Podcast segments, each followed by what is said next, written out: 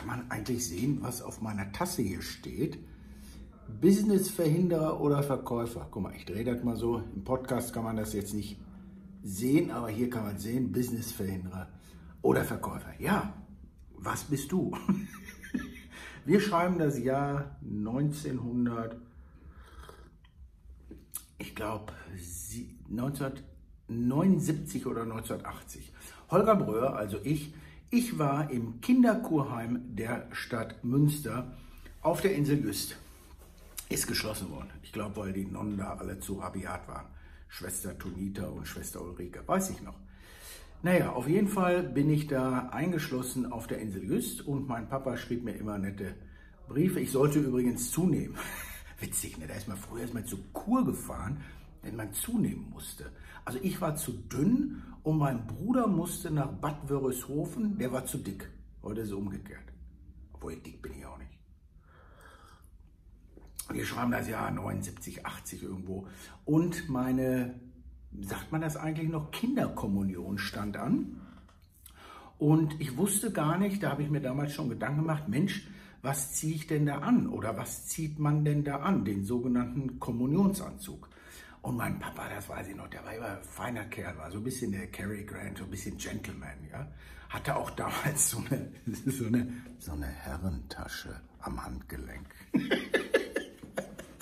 Man's Bag, Herrentasche. Weiß gar nicht, gibt es das heute noch? Ich glaube wohl. Ne? Oder heute trägt man das ja äh, von Gucci und ähm, Balenciaga vor dem Gürtel, vor dem, unter dem Bauch. Also zwischen Bauch und Knie trägt man ja so, eine, so einen Brustbeutel.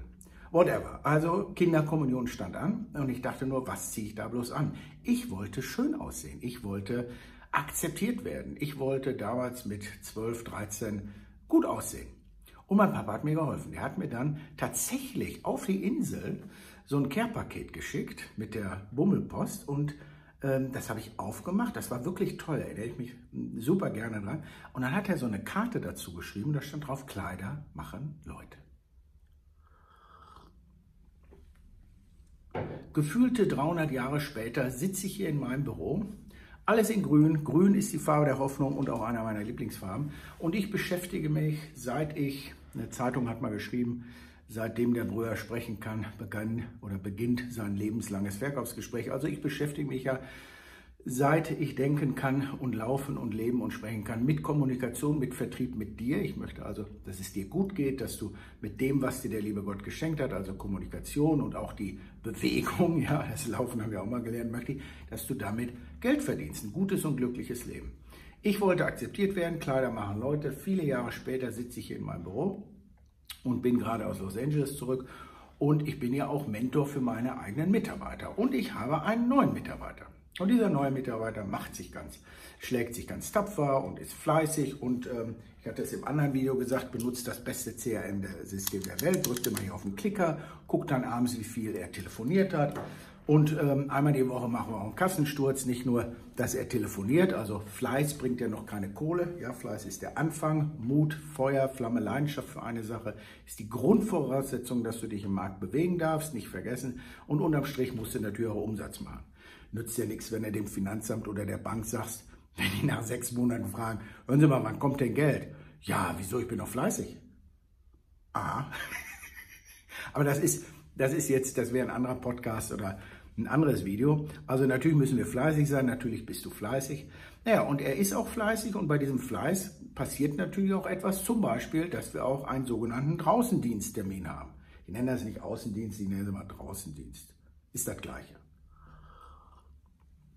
Außendienst oder Außendiensttermin, liebe Startup und Entrepreneure, das ist etwas, was äh, nicht digital ist. Das ist also tatsächlich, man muss mit einem Fahrzeug seiner Wahl oder das, was man hat oder mit öffentlichen Verkehrsmitteln von seinem Standort A zum Standort B, also zum Kunden, in das Clubhaus und freundlich sein und höflich sein, hoffentlich vorbereitet, ja, und einen Vertrag dabei haben, den da hinlegen und sagen, Mensch, wissen Sie was, was für den Künstler der Applaus auf der Bühne ist für mich heute nach dem Gespräch die Unterschrift da unten rechts. Haben Sie mal einen Stempel.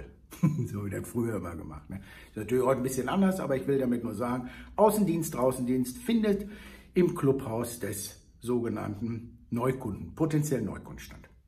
Soweit so gut, soweit so grün die Tapete, soweit so aufgeregt ich dann morgen, äh, weil ich mich freue als Mentor, Vorgesetzter Chef, Arbeitgeber, Buchautor und was nicht alles, ja, morgen einfach meinen Job zu machen. Und mein Job ist es, mich mit meinem neuen Lieblingsmitarbeiter ins Auto zu setzen und zum Kunden zu fahren. Wo ist die Pointe? Wo ist, wo kommt jetzt von mir der allseits geliebte Höhepunkt? der Höhepunkt ist nichts ahnend, sage ich dann zu meinem Lieblingsneuen Mitarbeiter, hör mal, so aus dem Lameng, eigentlich so aus der Hüfte, so, so nichts ahnend. Ich sage aber, hör mal, morgen keine Jeans. Und dann kam, glaube ich, ich habe es kaum ausgesprochen, kaum ausgesprochen, kam dann also bei ihm aus der Hüfte, reflexartig, warum? Ich wiederhole, hör mal, äh, aber morgen keine Jeans, ne? Und dann kam, warum? Also der ist jetzt nicht so jung, dass der nicht weiß, was ein Kommunionsanzug ist. Ne? So jung ist er nicht. Und da habe ich, wirklich, ich schwöre, beim Augenlicht von meinem Sohn, ich bin in mein Büro gegangen und musste mich erstmal hinsetzen, musste mich erstmal beruhigen, hier Box Breathing machen, ja, ein Räucherstäbchen anmachen, ja, den Raum verdunkeln und ich musste erstmal irgendwie so ein Mantra sprechen, weil ähm, ich habe mit allem gerechnet, sodass er dann sagt, okay, ähm, geile Hose oder Anzug oder welche Farbe oder was trägst du, ne? nicht, dass wir aussehen wie Robin und Batman oder so oder dick und doof. Er kam dann sofort, warum? Tja, was hättest du gesagt? Was hättest du geantwortet?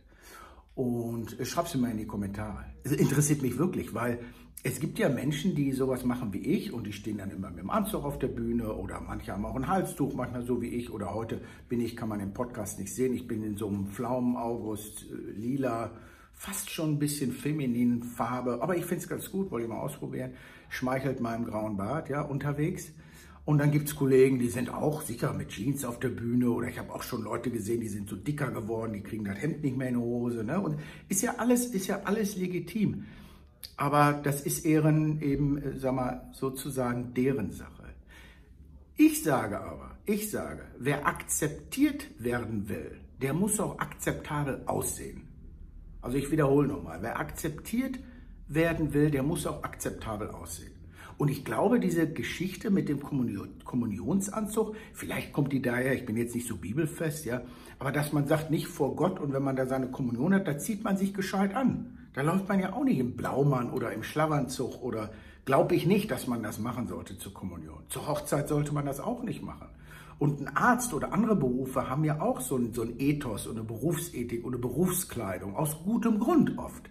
Aber ich will gar nicht auf Funktionskleidung hinaus, hier Engelbert Strauß und Co., sondern ich will darauf hinaus, wenn ich doch in das Clubhaus, wenn ich eingeladen werde und hoffentlich morgen eine Tasse Kaffee kriege und ich auch den Deal und auch die Zeit und die Kohle des Kunden haben will, natürlich auch investiere ich auch meine Zeit und mein Wissen und meine Leistung, aber ich möchte dem jetzt nicht so viel Angriffsfläche bieten und sagen, guck mal, der kommt hier so in der Jeans, so im Freizeitlook. Und Jeans ist doch irgendwie, egal wie teuer die ist, kann ja auch eine Balenciaga sein, kann ja auch 400 Euro kosten, aber ich sage, wer akzeptiert werden will, der muss auch akzeptabel aussehen. Und so viel Außendienst, Außendiensttermine macht doch kein Mensch mehr. Da kann man sich doch einmal im Monat, alle zwei Wochen mal eine schöne Hose anziehen. Muss ja nicht die Kommunionshose sein. Also, das wollte ich mit euch teilen. Und die, das Learning ist, das Learning ist tatsächlich, Mensch, reißt euch mal ein bisschen zusammen und macht euch mal ein bisschen hübsch. Ist vielleicht ein bisschen so wie das erste Date mit der Frau oder dem Mann den ihr vielleicht auch heiraten wollt. Da gibt man sich doch auch mal Mühe. Ja? Ich gerät nicht von Extremen, also grundsätzlich Anzug oder grundsätzlich Jeans, aber ich meine für einen Kundenbesuch, da muss doch die Frage nicht sein, warum soll ich mir keine Jeans anziehen? So, in diesem Sinne, macht was draus, ja, stay true to yourself und äh, ja, keep your circle healthy und ich freue mich auf morgen, macht Umsatz, ja.